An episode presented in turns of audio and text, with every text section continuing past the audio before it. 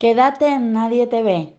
A continuación, Creadores de Mundos, en los especiales de Paisaje Literario. Les debía, me debía un programa así. Busqué por meses una escritora que representara esa titánica lucha por la igualdad de géneros. Esa lucha que ha y se viene dando desde tiempos remotos. Una voz que expresara el orgullo, la identidad de ser mujer. Simone de Beauvoir, Zelda Fitzgerald, Silvia Plath, a quien ya le había dedicado un programa anterior, Virginia Woolf, Mary Shelley, Sor Juana Inés de la Cruz, Margaret Atwood, Chimamanda Ngozi Adichie, Marcela Serrano, Melania Mazuco, entre otras, quedaron en mi lista final auténticos estandartes de la lucha feminista que me la ponían bien difícil a la elección. Y entonces surgió ella, alguien a quien no había leído hasta hace poco y apenas conocía. Vaya pecado. La de San Luis, Missouri, la del Bayou, con su corazón bien criol y sus deliciosos cuentos costumbristas, la que desnudó cuando nadie se atrevía el sentimiento, la sexualidad, la individualidad de cada mujer como ser humano. Catherine O'Flaherty. Aunque nadie te conoce por tu nombre de nacimiento, para vos y, y para todas las féminas va este sencillo pero merecidísimo homenaje.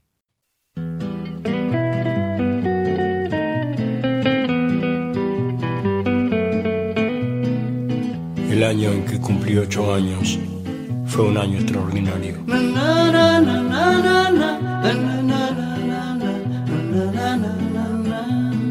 Empecé a pegarle con la izquierda, me regalaron un libro de Salgari y descubrí que el ángel de la guarda vivía escondido en un armario. Yo habría dado la vida a los ocho años por pasar la manito por el pelo del caballo, del llanero solitario. Hay plumas que nos marcaron. Por una u otra razón están indisolublemente unidas a nuestra historia personal, a nuestros recuerdos. un año extraordinario.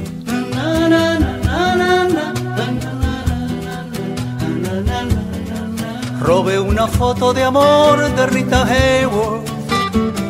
Compré un cinto lleno de tachuelas y aprendí el horario de los trenes, observando el temblor de las estrellas.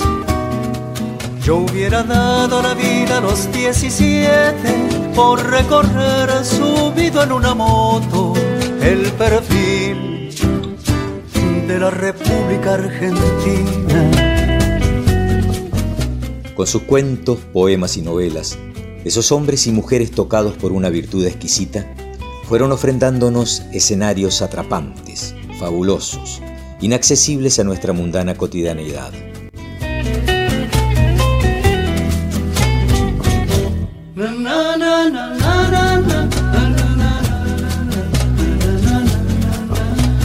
El año en que cumplí los 24 fue un año extraordinario.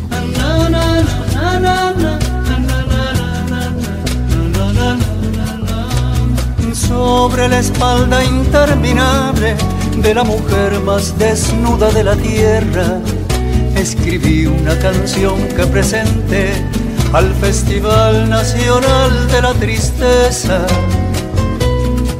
Yo hubiera dado la vida a los 24 por cantar una canción de amor con la fuerza del avión de Casablanca.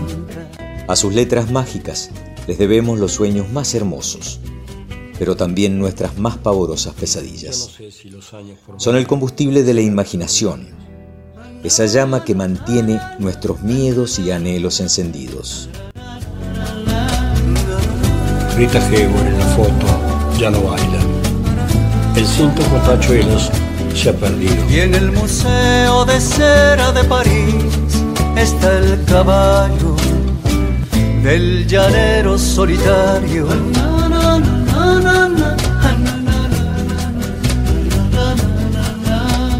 Hoy, En la vigésimo quinta edición de Creadores de Mundos, Walter Gerardo Greulach les trae a Kate Chopin.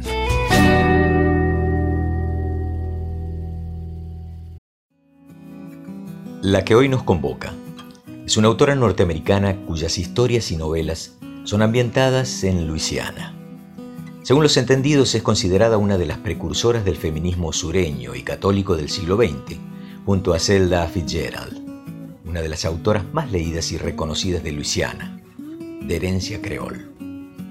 Kate Chopin nació en 1850 en San Luis, Missouri, con el nombre de Catherine O'Flaherty, de padre irlandés y madre francesa. Estudió internada en el convento del Sagrado Corazón, donde las monjas le enseñaban, entre otras cosas, a manejar su propio dinero y tomar sus propias decisiones. Pero cuando muere su padre, la traen nuevamente a vivir a su casa, con su madre, abuela y bisabuela.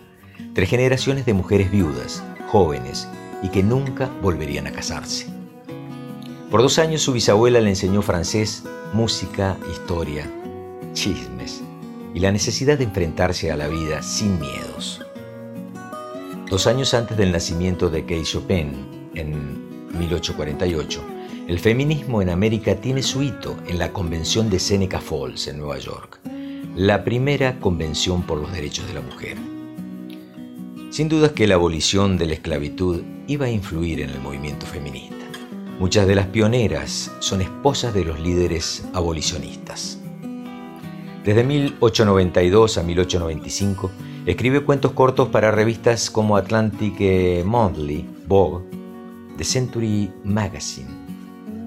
Estos cuentos provocarían bastantes controversias, eh, no solo por los temas, pero también por el punto de vista que les daba la autora.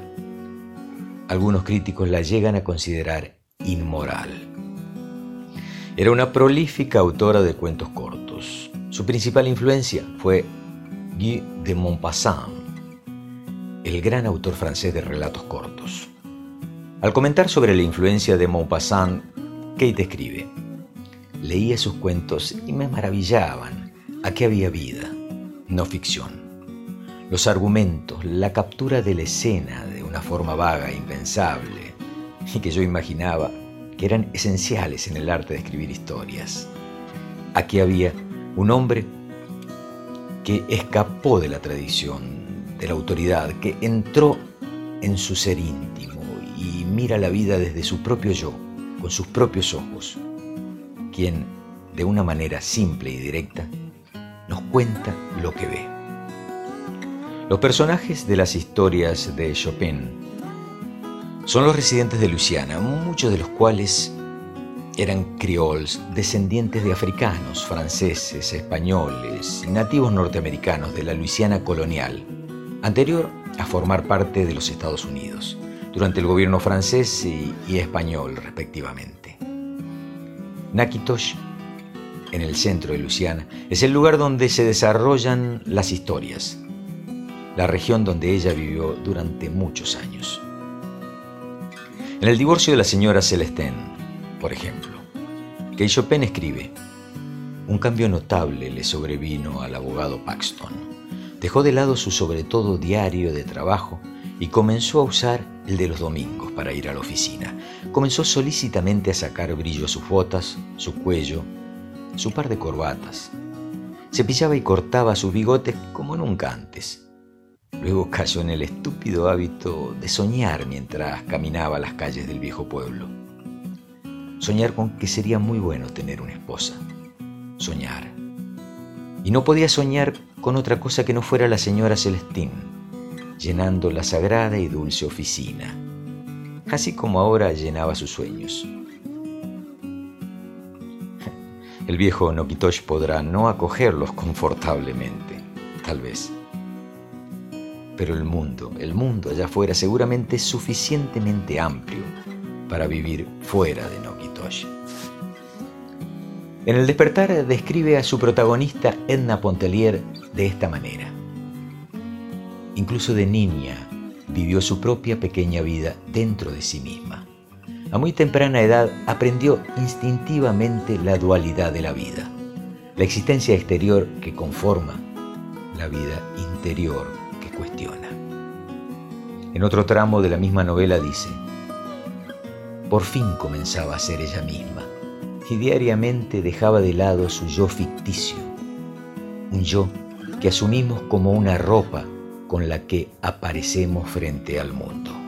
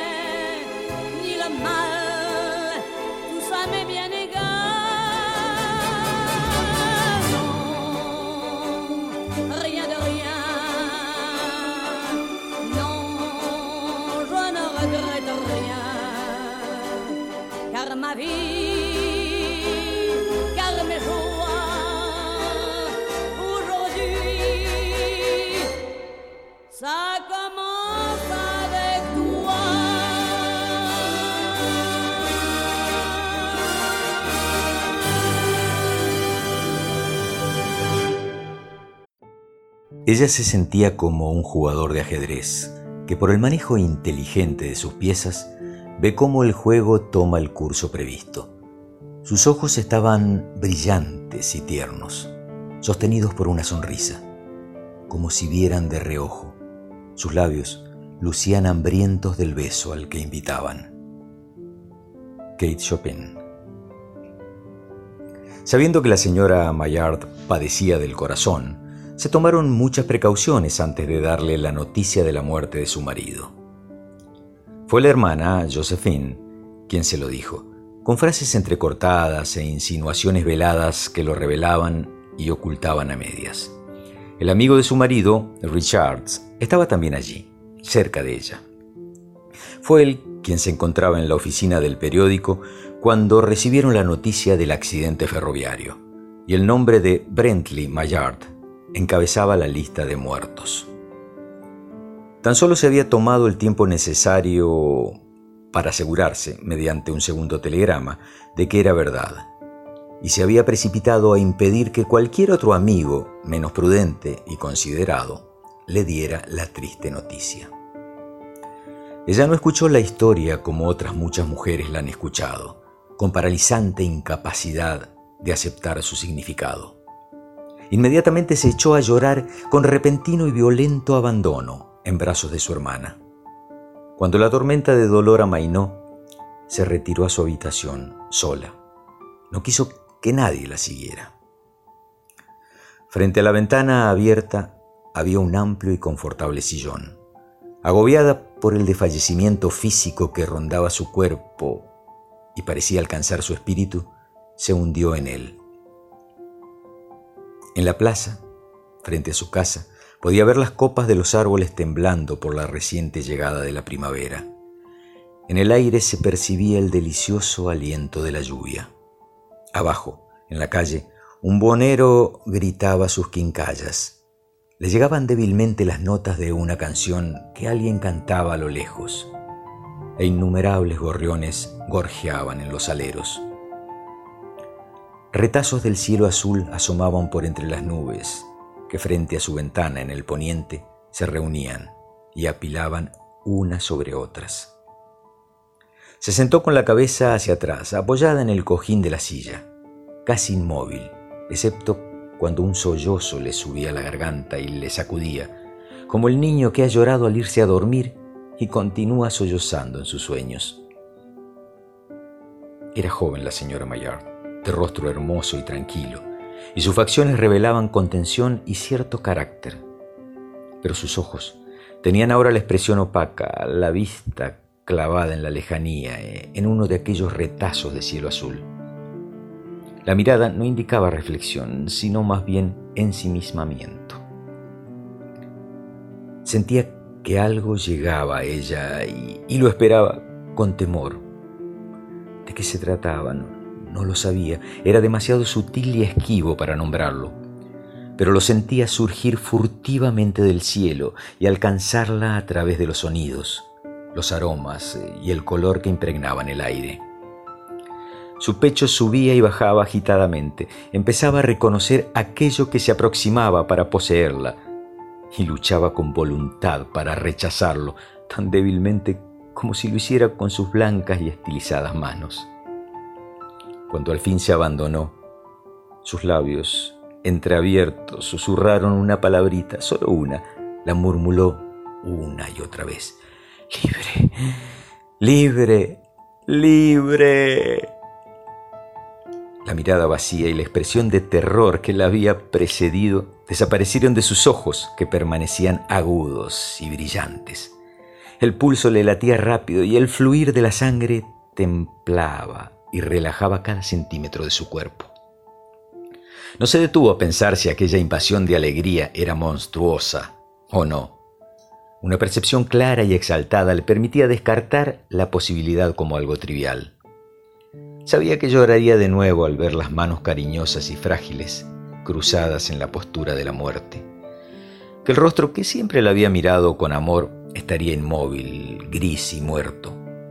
Pero más allá de aquel momento amargo, vio una larga procesión de años por llegar, años que serían solo suyos, y extendió sus brazos abiertos, dándoles la bienvenida.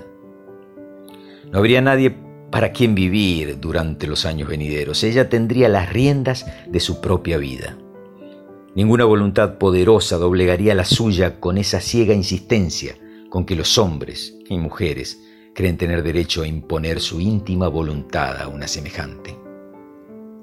Que la intención fuera amable o cruel no hacía que el acto pareciera menos delictivo en aquel breve momento de iluminación en que ella lo consideraba.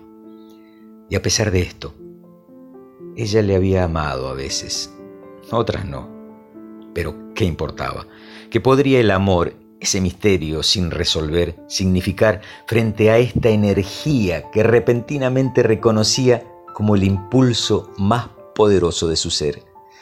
Libre, libre en cuerpo y alma, continuó susurrando. Josephine, arrodillada frente a la puerta cerrada, con los labios pegados a la cerradura, le imploraba que la dejara pasar. Luis, abre, abre la puerta, te lo ruego, ábrela. Te vas a poner enferma así. ¿Qué, qué estás haciendo, Luis? Por lo que más quieras, abre la puerta. Vete, no voy a ponerme enferma. No, estaba embebida en el mismísimo elixir de la vida que entraba por la ventana abierta. Su imaginación corría desaforada por aquellos días desplegados ante ella, días de primavera, días de verano y toda clase de días que serían solo suyos. Musitó una rápida oración para que la vida fuera larga. Y pensar que tan solo ayer sentía escalofríos ante la idea de que la vida pudiera durar demasiado. Porfir se levantó y ante la insistencia de su hermana abrió la puerta. Tenía los ojos con brillo febril y se conducía inconscientemente como una diosa de la victoria. Agarró a su hermana por la cintura y juntas descendieron las escaleras. Richards, erguido, las esperaba al final. Alguien en esos momentos intentaba abrir la puerta con una llave. Y entonces Brentley Maillard entró, un poco sucio del viaje, llevando con aplomo su maletín y el paraguas. Había estado lejos del lugar del accidente y ni siquiera sabía que había habido uno. Permaneció de pie, sorprendido por el penetrante grito de Josephine y el rápido movimiento de Richards para que su esposa no lo viera. Cuando los médicos llegaron, dijeron que ella había muerto del corazón, de la alegría que mata. Historia de una hora. Kate Chopin.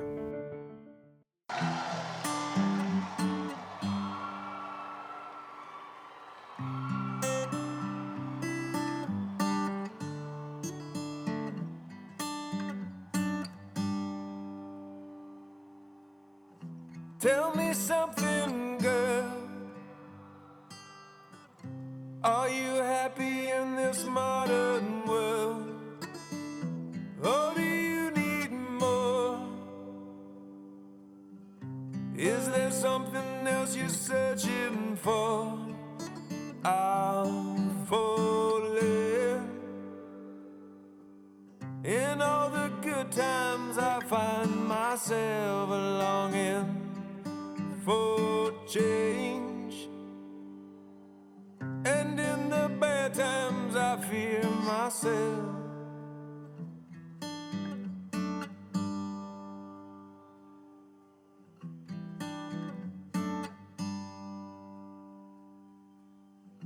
Tell me something, boy.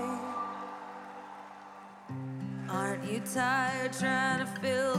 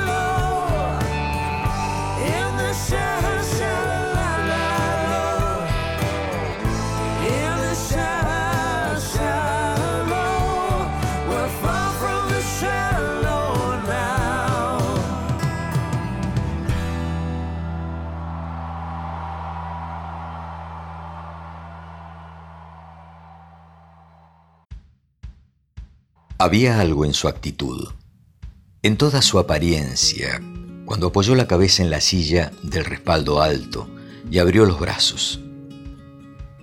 Algo que sugirió a la mujer real, la que gobierna, la que mira, la que está sola. Kate Chopin. A los 19 años, Kate es considerada una típica belleza irlandesa. Y es por aquel tiempo cuando conoce al que sería su futuro esposo, Oscar Chopin. Un año después, en 1870, contraerían matrimonio y luego de una larga luna de miel, se establecen al fin en New Orleans. Allí Oscar se va a dedicar al comercio del algodón, del azúcar, maíz, melaza, entre otros productos.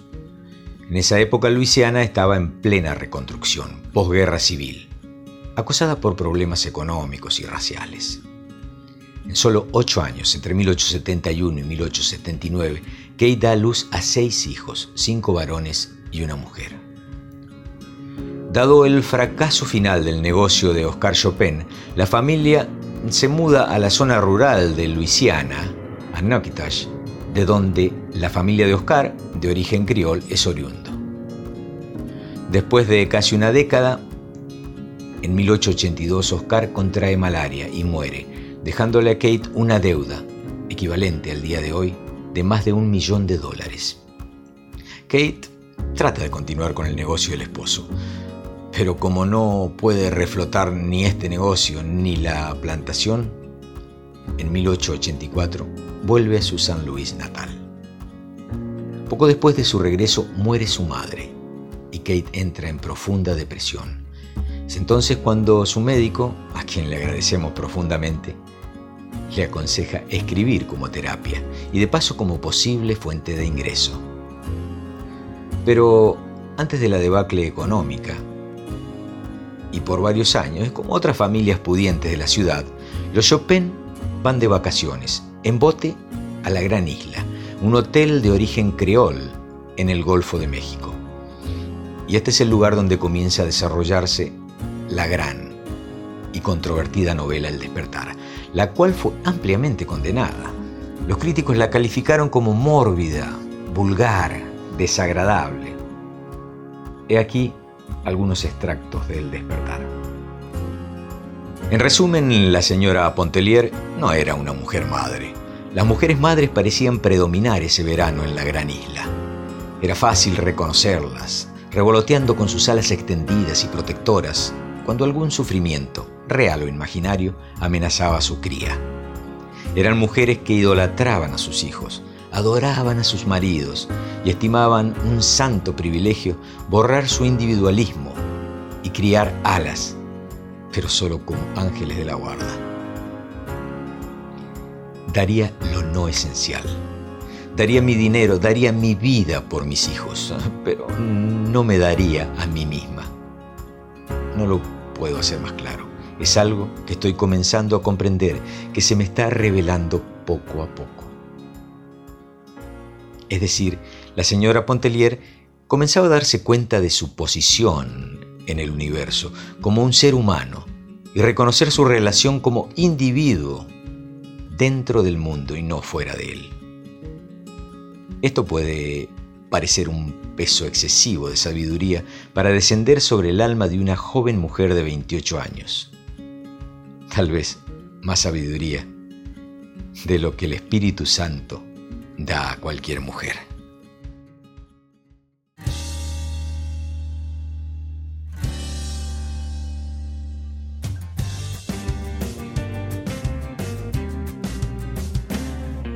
¿Quién las ha llamado el sexo débil?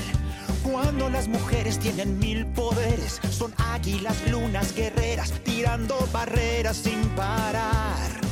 Alguien dijo la mujer es frágil ¿Quién inventaría tanta tontería? Son mágicas flores de acero que piensan primero en los demás. No tienen miedo a caer,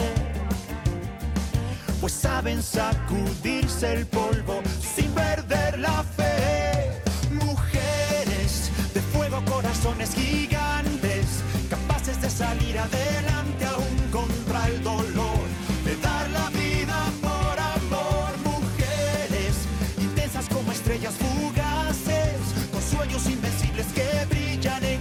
cualquier lugar, que nos enseñan a volar y vencen cada tempestad, respiran luz y libertad, construyen caminos.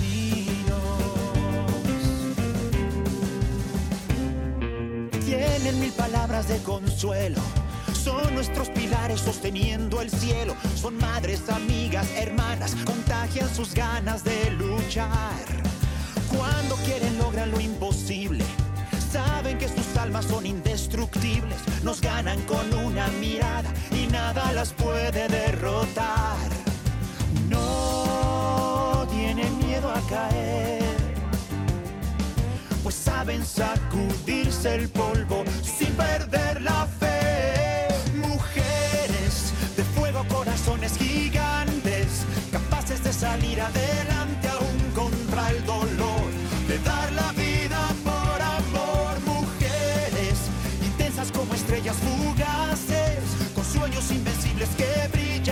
cualquier lugar, que nos enseñan a volar y vencen cada tempestad, respiran luz y libertad, construyen caminos.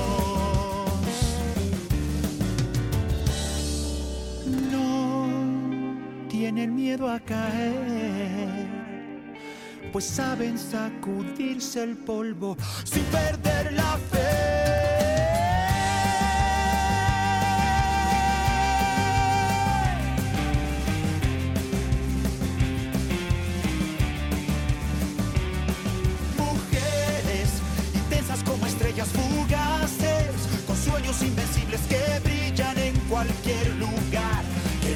Enseñan a volar y vencen cada tempestad, respiran luz y libertad, construyen caminos.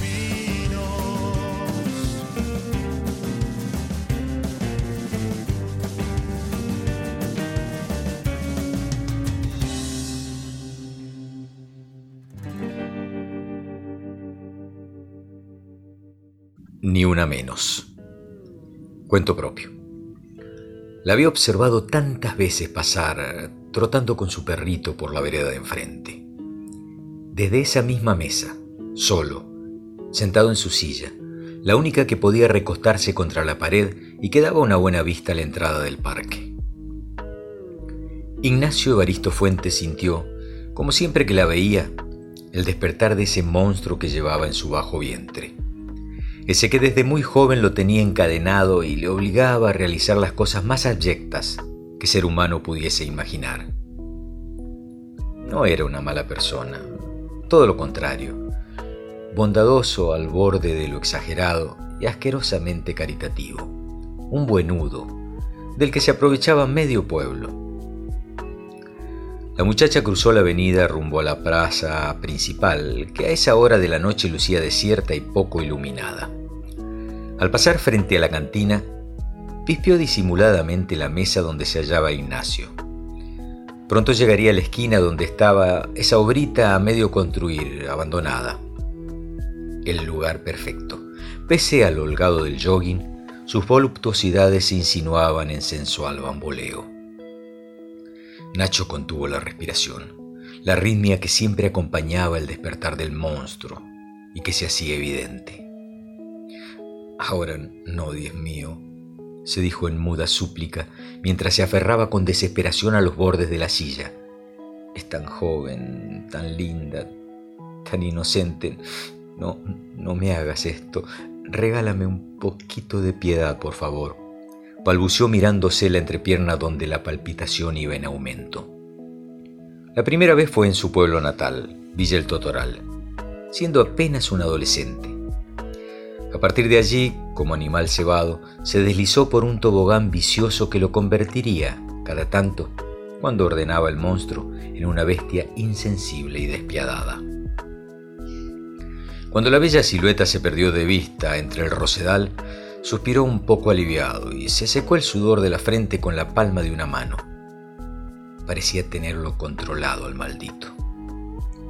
Qué bueno por ella, me cae re bien la Luli, pensó el muchacho, recordando la tardecita días atrás, cuando se encontraron en la entrada de la heladería y él la dejó pasar cortésmente. Gracias, señor, muy amable. Le regaló la frase con tímida sonrisa y él, y él se derritió al instante. Fue como si le declarase su amor o como si lo tocaran con una varita mágica iluminándolo. Allí adentro, escuchó que el empleado la llamaba por su delicado nombre. Ay, Luli, mi hermosa y simpática Luli, musitó el Nacho a la vez que vaciaba el porrón de Quilmes en su vaso, con ojos de vaca mirando pasar el tren. Hundido en la silla, parecía haber alcanzado ese estado piadoso necesario para maniatar al monstruo, y eso lo hizo sentirse sumamente orgulloso. Hasta llegó a ilusionarse en que todo podía ser diferente de allí en adelante. Unos diez minutos más tarde, Luli emergió de la oscuridad de la plaza. Trotaba livianamente por la vereda del bar. Al pasar frente al local, lo miró ofrendándole una sonrisa mientras lo saludaba con un apenas perceptible movimiento de la mano. O ese le pareció a Nacho. El joven bajó la vista avergonzado, sin poder devolverle el gesto. Ay, no puedo ser tan estúpidamente tímido. No, no. Se recriminó con los puños crispados por la ira. Nunca podría enfrentarla, lo sabía. Tener una linda charla con ella, proponerle una salida. El monstruo, el monstruo no lo iba a dejar, nunca, jamás. Quizás la próxima vez que la viera fuese desde atrás. Y lamentablemente esa sería la última. Bueno, por lo menos esta noche está salvada, mi pobrecita, se dio ánimo desolado. Ignacio Baristo, el buenudo Fuentes, como lo llamaban en el barrio, se quedó media hora más. Cuando al fin el partido de Boca terminó y tras meterse un puñado de maníes, acabó con la cerveza de un solo taco, enfilando con pereza hacia la calle. La noche estaba limpia, tibia, empalagada de aromas de jazmines y albahaca. La luna llena adormecía el paisaje. Caminó despacio con las manos en los fondillos, en dirección a su casa. Silbaba la pucha con el hombre, y cada tanto pegaba un saltito acompañado de un alarido. En el bolsillo derecho, sus dedos jugueteaban con el fino alambre con el que acostumbraba a estrangular a sus presas. Luli se secó la frente y las mejillas con una toallita y se sentó en la cama para poder sacarse con comodidad las zapatillas. Entró al baño y tras prender la ducha comenzó a desvestirse. En la puerta que daba al living había un gran póster rojo con letras eh, negras que rezaba, ni una menos. El cabrón hijo de puta no se animó esta noche, pero quizás sea mañana, protestó ilusionada a la vez que sacaba de su sobaquera el calibre 38 especial y lo acariciaba. Con ese mismo revólver ya había acabado con tres de aquellos bastardos degenerados. Intimacy. Honesty. Commitment. You. You. Me. Us. If I were a boy, even just for a day, I'd roll out of bed in the morning and throw on what I wanted and go. Drink beer with the guys and chase after girls. Kick it with who I wanted, and I never get confronted for it. Cause they stick up for me. If I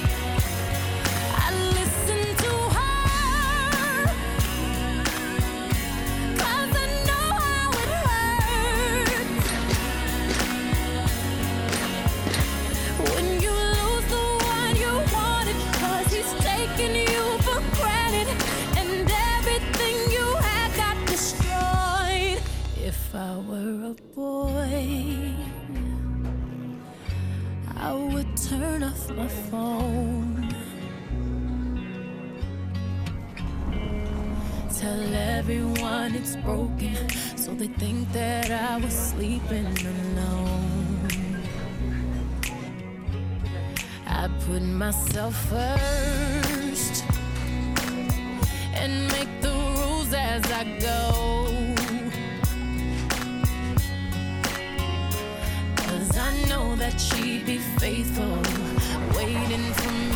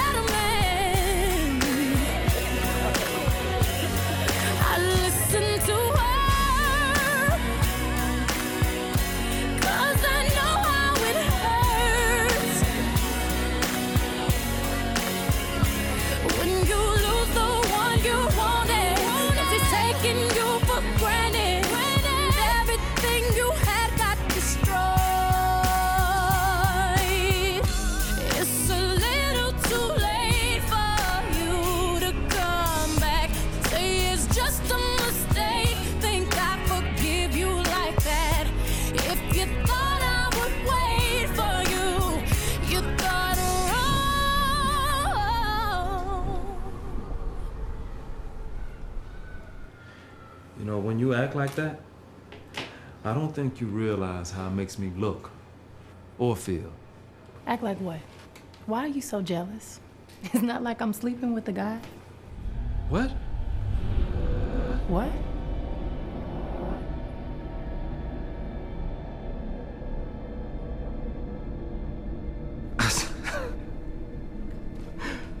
I said, yo, why are you so jealous?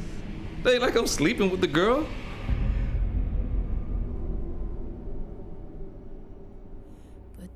Just a boy. You don't understand.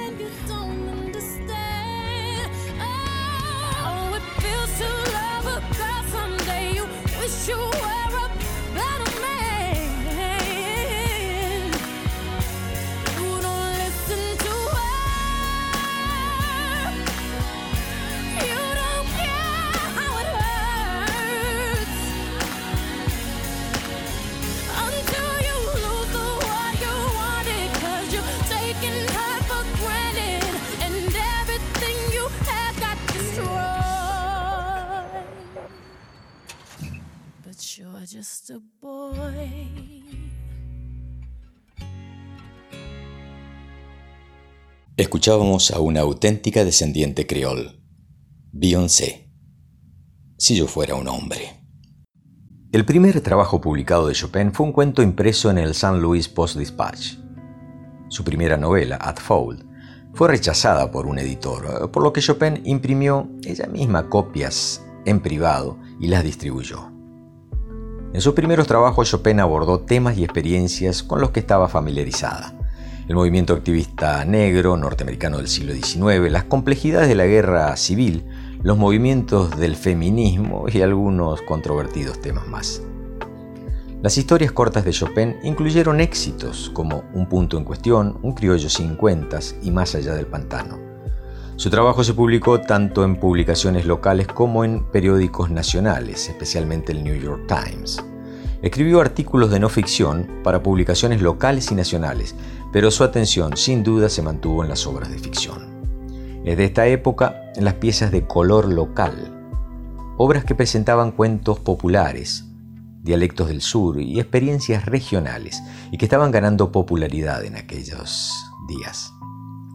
Los cuentos de Chopin se consideraban típicamente parte de ese movimiento, en lugar de evaluarse por sus métodos literarios.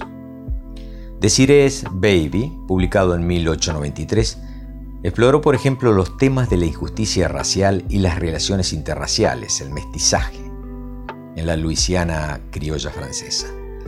La historia destacó el racismo de la época cuando poseer cualquier ascendencia africana significaba enfrentar la discriminación y peligro de la ley y la sociedad. En el momento en que Chopin estaba escribiendo este tema, generalmente se mantenía fuera del discurso público. La historia es un ejemplo temprano de sus representaciones inquebrantables de temas controvertidos de su época. En 1893 se publicaron 13 historias, entre ellas el divorcio de Madame Celestine. Al año siguiente, la historia de una hora, que leímos en este programa, sobre las emociones de una mujer recién enviudada, se publicó por primera vez en la revista Vogue y se convirtió en uno de los cuentos más famosos del año. Más tarde, el mismo año, se publicó Bayou Folk, una colección de 23 cuentos. Los cuentos de Chopin, de los cuales había alrededor de un centenar, fueron generalmente muy bien recibidos durante su vida, en comparación con sus novelas. En 1899, Chopin publicó la novela El despertar, que se convertiría en su obra más conocida. La novela explora la lucha por formular una identidad independiente como mujer a finales de los difíciles eh, años del 1800. En el momento de su publicación de Awakening fue ampliamente criticada, como habíamos ya dicho, e incluso censurada por su exploración de la sexualidad femenina y el cuestionamiento de las normas restrictivas del género. La República de San Luis llamó a la novela Peneno. Otros críticos elogiaron la escritura, pero condenaron la novela por motivos morales, como The Nation, sugirió que Chopin había desperdiciado su talento y decepcionado a los lectores al escribir sobre un tema tan desagradable. Tras la paliza crítica de El despertar, la siguiente novela de Chopin fue cancelada directamente. Entonces volvió a escribir cuentos.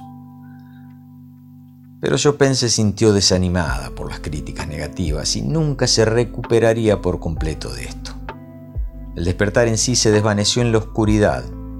Finalmente se agotó.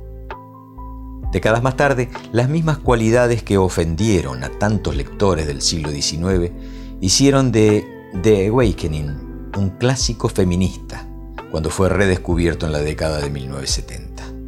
Después del despertar, Chopin continuó publicando algunos cuentos más, pero ya no fueron exitosos. Su carrera estaba acabada. Vivía de sus inversiones y de la herencia que le había dejado su madre. La publicación del despertar dañó su posición social y Kate se sintió bastante sola, como se había sentido tantas veces en su vida. Textos extraídos de greelane.com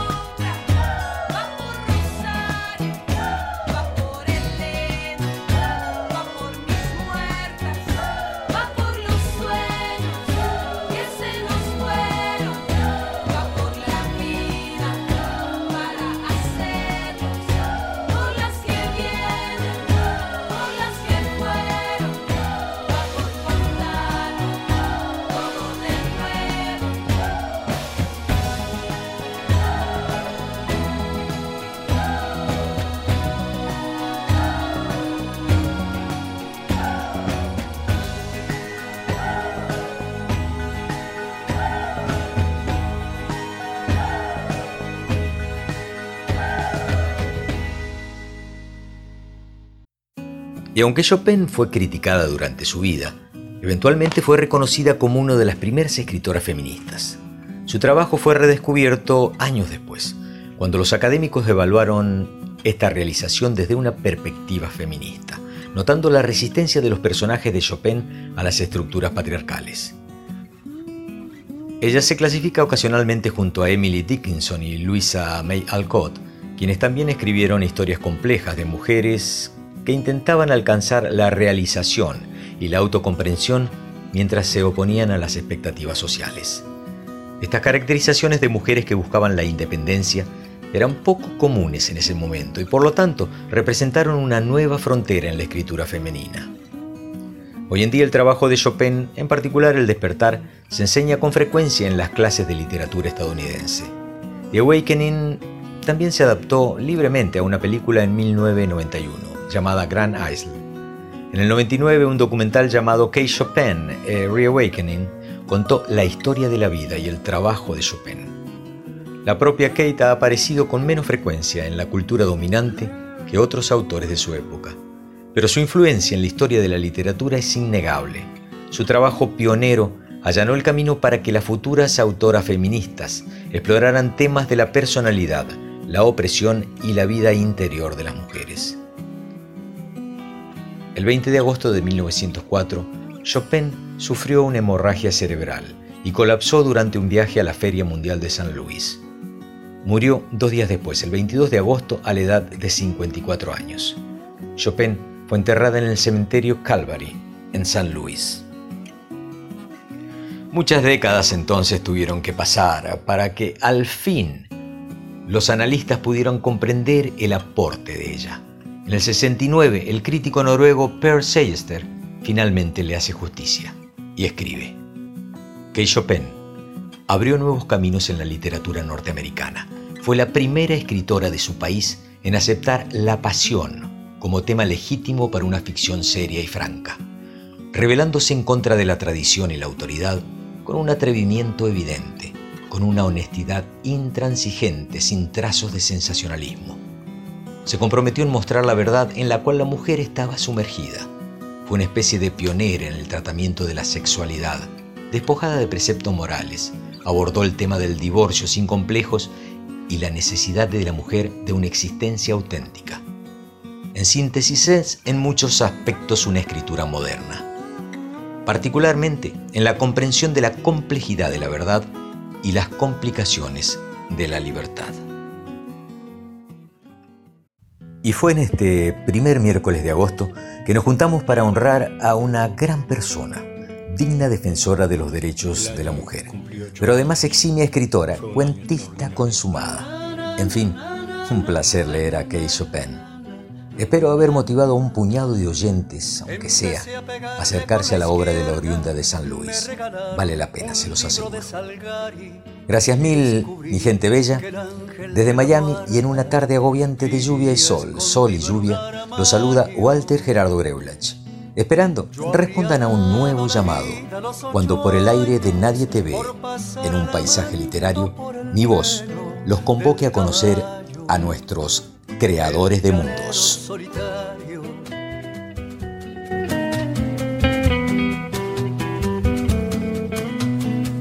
El año en que cumplí los 17 fue un año extraordinario.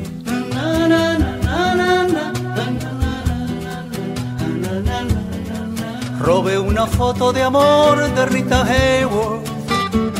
Compré un cinto lleno de tachuelas y aprendí el horario de los trenes, observando el temblor de las estrellas. Yo hubiera dado la vida a los 17 por recorrer subido en una moto el perfil de la República Argentina.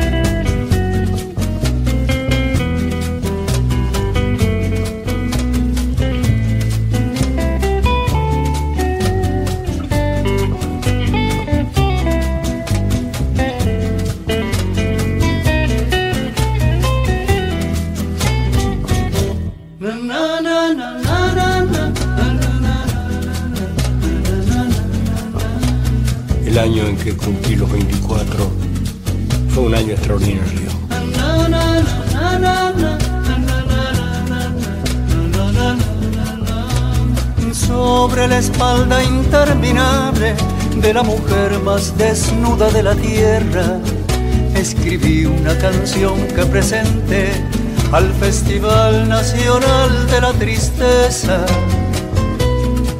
Yo hubiera dado la vida a los 24 por cantar una canción de amor con la fuerza del avión de Casablanca.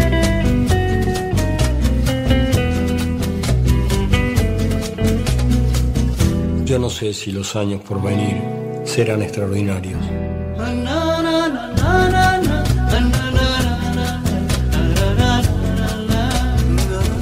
Rita Hayworth en la foto ya no baila. El cinto con tachuelos se ha perdido. Y en el Museo de Cera de París está el caballo del llanero solitario.